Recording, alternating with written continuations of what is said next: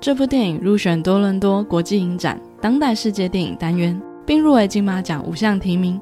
从一起青少年随机砍人案件到六个人不能分割的关系，看见一个没有人是局外人的故事。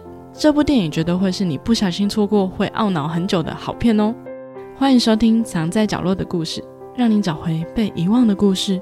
这里是最鸡汤的百合 Podcast，我是 Miss M。人生如戏，戏如人生，每周一集带你听完女同志电影电视剧，陪你从故事带来启发，一起成长及实现更幸福的人生。本集的主题是入围金马奖多项大奖的台湾电影《青春试炼》。《青春试炼》主要描述六位看似毫无关联，但却互相影响着彼此，最后卷入青少年随机砍人案件的故事，将透过爱情、欲望、犯罪，包装了六个角色背后赋予的任务与概念，同时探讨了 Z 世代的生活环境，环绕着虚拟、线上游戏、网红、社会舆论、家庭问题等等。承载着这些来自虚幻却又真实的视线，一场人人畏惧的杀人案件中，我们可以看见没有人是局外人。因为剧情扑朔迷离，这次我会把重点放在女女线上，其他人的故事我会简略的说明。建议大家一定要照顺序收听，或是听完我的故事后再去重温一下电影哦。相信你会因为剧情的安排有不同的看法。究竟故事会如何展开呢？让我们听下去吧。玉芳是一位单纯的女生，家中有爸爸及一位男租客明亮。爸爸是位政治人物，因为改娶了新的太太，即将搬家。玉芳个性单纯，但却十分缺乏安全感，可能因为她喜欢的人都会离开她吧。她的职业是一位舞台剧演员，但同时也在咖啡店工作。这天上班时，一位男生小张出现了。小张曾经在船上当过厨师很久。他有着粗犷的外表，但却拥有温柔的个性。小张几年前曾经跟玉芳在一间餐厅工作过，直到现在，小张决定回到陆地上工作了。小张来到咖啡店，默默地看着玉芳，终于又再次见到玉芳了。玉芳今天在咖啡店里心情很好，有着温暖的笑容、亲切的态度，这让小张瞬间又心动了。时间来到玉芳爸爸的婚礼那天，小张也参加了婚礼。在这期间，玉芳出去外面回手机的讯息，小张也跟了出去。此时的玉芳正坐在机车上回着手机简讯，接着小张上前打了声招呼：“嗨，好久不见。”玉芳慌张地从机车上起来，她误以为机车的车主是小张，但小张只是特地来打招呼的。小张说：“你不记得我了吗？”玉芳努力地思考了一下后，终于想起来了，他们是以前的同事。接着，两人开始寒暄了一下。此时，玉芳的手机一直跳出手机通知。玉芳说她有事要先走了。小张说要送她，但玉芳拒绝了。她一个人搭车回家了。时间来到隔天，小张去了咖啡店里，却没有见到玉芳。于是，小张留了一张纸条给她。此时的玉芳正一个人躺在家里，她的表情看起来不太好。但在这个时候，她看见了小张留给她的纸条。于是玉芳邀请小张来看他的舞台剧。等舞台剧结束后，小张带着一束玫瑰花出现了。玉芳很是感动，她邀请了小张一起去参加剧团的庆功宴。团员们纷纷调侃两人的关系，气氛有点尴尬又微妙。结束后，外面正下着滂沱大雨，两人被迫一起躲到电话亭里避雨。在狭小的空间里，湿哒哒的身体，两人十分靠近的脸庞。气氛有些暧昧，此时的小张忍不住向前吻了玉芳。玉芳犹豫了一下后，也欣然接受了。两人今晚确立了交往的关系，接着就是两人的幸福时光。玉芳因为小张的出现觉得很温暖，小张邀请玉芳和他一起住。玉芳说，他妈在他小时候就离开他了，他的爸爸也组建了新家庭了，说爱他的人最后都会离开他。这是玉芳的弱点，也是她一直以来没有安全感的地方。小张则是拿出他爸爸的遗物项链送给了玉芳，并向她保证会永远陪在她身边。在得到小张肯定的答案后，玉芳也终于放心了。玉芳一直在等待一个愿意爱她并留在她身边的人，现在她终于等到了，两人终于幸福的一起生活了。直到一天，两人在火车站准备搭车，当小张去买水时，玉芳在原地等他。突然，他看见小张不断朝他奔跑过来，并不断呐喊。玉芳这才发现，他的身后有一位蒙面男子正拿着刀要往他身上砍去。在即将砍上去的同时，小张冲过来挡住了攻击，并试图掀开了蒙面男子的蒙面。那名男子便是明亮，玉芳同住的房客。虽然同住，但两人却不熟，并且玉芳时常感觉到明亮对他有敌意。明亮在袭击失败后也仓皇逃走了。最后是小张替玉芳挡了那刀，住进了医院。接着会出现一位新的人物，莫妮卡是舞台剧的女演员。同时，也是玉芳的同事，但她却因为经常表现不好而备受打击。好险，玉芳总是耐心地陪着她。莫妮卡还有一段黑历史，她因为和前男友拍过色情片，在网络上小有名气，但同时这也是她最想隐藏的过去。但无论是她删除影片，或是多想隐藏这段过去，却再也无法摆脱色情片演员的身份。演员的转型之路也始终无法成功。这导致莫妮卡经济状况越来越糟，没有工作机会的她无法负担高额的房租及之前的生活费用。前男友甚至为了让莫妮卡还钱，重新上传了当年她的色情片，并介绍她重回老本行，这让莫妮卡十分的崩溃。但没有钱是事实，莫妮卡也无可奈何。不管她去哪里，都会遇到看过她色情片的人，这让莫妮卡觉得很累。这天是舞台剧团的聚餐。莫妮卡因为表现不好被导演念了，同时她又遇到了看过她色情片的男同事，这让莫妮卡心情低落。玉芳则是默默地陪在了她的身边。雪上加霜的是，莫妮卡的前男友又威胁她，如果再不还钱，就会把她家里的家具全部清空。莫妮卡很无助，但也无可奈何。最后她在路上崩溃哭了，而玉芳则是很温暖地跑过来抱住她。这天又是下着滂沱大雨。两人到莫妮卡的家躲雨，莫妮卡借伞给玉芳，她想让玉芳留下来，但玉芳却因为明天要上班拒绝了。临走前，莫妮卡问玉芳：“你会因为一个人的过去就否定他吗？”玉芳感到有些疑惑。莫妮卡接着说：“你去甜蜜恋人网站搜一个名字，Missy。”回家后，玉芳点开了网站，她看见了莫妮卡拍摄的色情影片，似乎有些尴尬的，赶紧戴上了耳机。然后一个人在床上自己来。与此同时呢，玉芳的房客明亮也正看着莫妮卡的色情片打飞机。原来明亮是莫妮卡的死忠粉丝，经常跟踪及偷窥莫妮卡的私生活。然而莫妮卡却浑然不知。时间过去了几天，莫妮卡依然没有钱可以还前男友，于是前男友直接清空了她的房子，这让莫妮卡一时间没有地方可以住。跟踪莫妮卡的明亮，把一切看在了眼底。他默默的希望能在莫妮卡最需要他的时候出现，就能成为莫妮卡的依靠。但现实是，莫妮卡找了玉芳，玉芳则是立刻赶来找莫妮卡。玉芳让莫妮卡先住在他家吧，并给了莫妮卡一些钱。莫妮卡感到很尴尬的说自己是不是很糟糕？玉芳则说：“当然不是啊，你一个人没人帮你，这种感觉我懂。”莫妮卡看着这样温柔的玉芳，情不自禁地吻了玉芳的嘴。玉芳先是愣了一下，然后也回应了他的吻。两人亲吻了一阵后，莫妮卡说：“从现在开始，你不是一个人了，你有我，我也有你。”然后笑了。此时的明亮坐在外面，默默目睹了一切。他心中也种下了仇恨及嫉妒的种子。就是在这个时候。明亮表现出了对玉芳的明显敌意。隔天早上，玉芳去咖啡厅上班。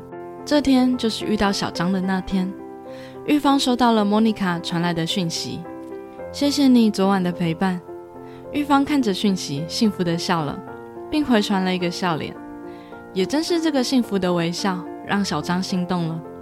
时间再次来到玉芳爸爸婚礼那天，玉芳在外面回莫妮卡的讯息。莫妮卡问玉芳。今晚有空吗？我想见你。玉芳回：我在喝喜酒，会很晚。还没回完讯息，便传来了小张的招呼声：“嗨！”这是两人相认的那天。玉芳收到莫妮卡的讯息后，便很快的离开去找莫妮卡了。两人很开心的在莫妮卡的家见面了。莫妮卡准备倒酒给玉芳喝，玉芳则是很快猜到了莫妮卡有好消息。她问她是不是拿到了电影角色了。在得到莫妮卡肯定的答案后，玉芳开心的问是什么角色。莫妮卡说是女主角，在澳洲拍。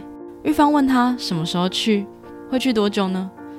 玉芳表面上说羡慕莫妮卡可以出国，一方面却难掩失落。接着，莫妮卡拿出上次玉芳借给她的钱还她。玉芳说不用急着还啊。莫妮卡则说还是拿着吧。此时的玉芳立刻察觉到了什么，然后说：“我们现在是在一起吗？”莫妮卡说：“是在一起啊。”玉芳则说：“是一起的一起，不对。”你是不是没有要回来了？你现在的表情就跟我妈当年一样，她走了之后就没有再回来了。是我想太多吗？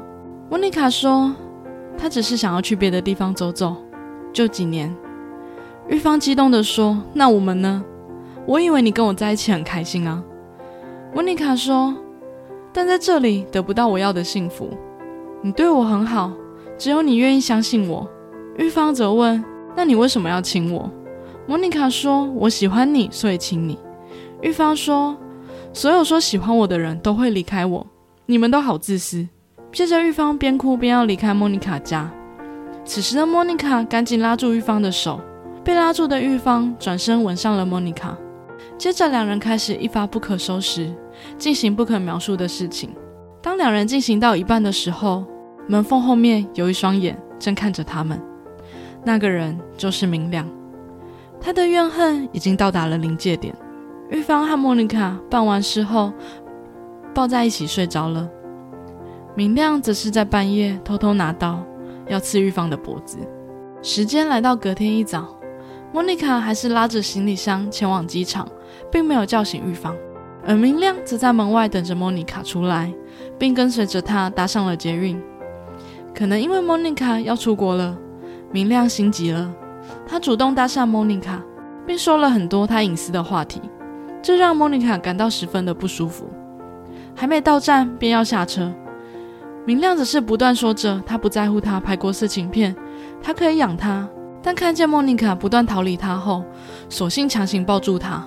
莫妮卡则是尖叫后引来路人及保全的注意，才终于结束这场闹剧。莫妮卡还是出国了，明亮也心碎了。同时间，还有一个人也心碎了。玉芳独自在空无一人的房间里醒来。那天正是他没有去咖啡厅，并收到小张留言的那天。明亮是玉芳的房客，因为看了莫妮卡的色情片，所以成为她的狂粉。透过跟踪她，潜入她家，达到偷窥的欲望，也因此目睹了莫妮卡的很多事件，包括莫妮卡跟玉芳的感情线及性爱画面。这让明亮觉得玉芳抢走了莫妮卡。加上最后莫妮卡的逃离，促使最后他持刀要杀了玉芳，却因为小张的阻拦，明亮的计划失败了。他被警察抓进警局侦讯。侦讯期间，明亮称莫妮卡是他的前女友，而玉芳抢走了莫妮卡，并同时公布了他偷拍玉芳及莫妮卡的性爱画面。即便是袭击失败，明亮还是没有放弃报复对方。当玉芳看到新闻后，十分慌张。爸爸感觉也不相信他，只想让他避避风头。绝望的玉芳来到了医院看小张，他抱着睡着的小张，只有小张相信他是真心对他好，但他不确定当小张看见新闻后会有什么样的反应，他又要如何面对他呢？所以玉芳决定离开了。当小张看到新闻后，确实很震惊，但他最后还是选择相信了玉芳，重新找回了玉芳。算是这部剧最圆满的结局了，故事到这边也就告一段落了。这部电影是二零二一年上映的台湾剧情爱情片，并且入围多伦多国际影展的当代世界电影单元，同时也入围了金马奖的五项提名。一个随机杀人事件，随着不同人的故事线展开，会默默看见一个没有人是局外人的故事。接下来就来说说这个故事，我觉得精彩的几个看点吧。首先，第一个呢是编排的很精彩。从第一个人物开始，原本以为是很熟悉的爱情故事，但随着杀人事件的展开，你会发现从不同人的视角，他带出了所有人物的关系，细节的掌握及呈现都非常的好。每次从新的视角看相同时间线时，又会发现完全不同的故事。就像是剥洋葱一般，慢慢的抽丝剥茧，每个人的感情关系也不断在被经验，故事编排十分精彩。尤其是从明亮的视角来看时，你会发现玉芳及莫妮卡又是完全不一样的故事线，同时又有一种偷窥的感觉，是一种十分新颖的拍摄手法。再来是第二点，尺度很大，我不知道这算不算是优点啦，却能够更真实的反映现实。这部戏里面呢，主要的角色呢，至少每个人会有三场的床戏，包含自慰、女女、男女、色情片、想象情节等，尺度都不小。但也很需要演员的演技。玉芳的扮演者呢是金钟的新人奖得主李牧，而莫妮卡呢则是由陈婷妮饰演的。在看幕后的访谈时呢，李牧说，总共他有三场情欲戏，一场是玉芳跟小张，一场是他自己自慰，另一场呢则是跟莫妮卡的。你们猜哪一场是他觉得最难的呢？答案是自慰那场，因为一个人的对角戏真的比没有对手更加的困难，尤其是导演是男生的时候，会显得更加的尴尬。但是不得不说呢，里面的演员都十分的专业，完全看不出一丝的扭捏跟奇怪，反而觉得十分的真实。第二困难的呢，只是跟莫妮卡的那场，因为他一开始没有办法理解，为什么当莫妮卡决定要离开，他很生气的时候，两人会产生欲望呢？后来他理解为玉芳希望透过身体挽留住莫妮卡，而莫妮卡呢，则是带着内疚补偿的心态，所以才产生了情欲。我觉得这个理解非常棒，你们也 get 到了吗？最后一个呢，则是议题探讨十分的多元及深刻，里面不只有爱情、欲望，还有犯罪。它包装了六个角色背后赋予的任务以及概念。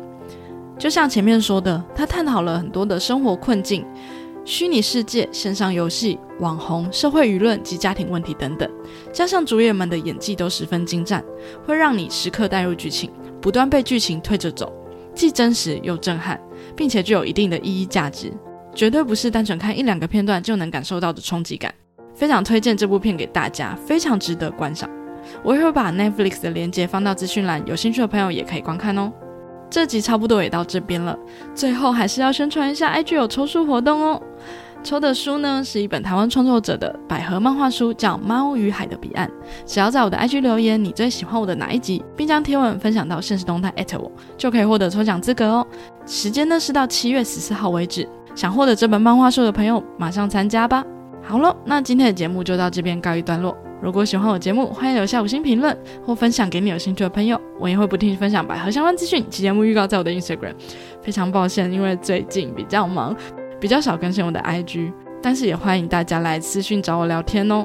想追踪相关资讯的朋友，也可以发我的 IG。祝福收听我节目的朋友都能获得幸福的人生。那我们下次见喽，拜拜。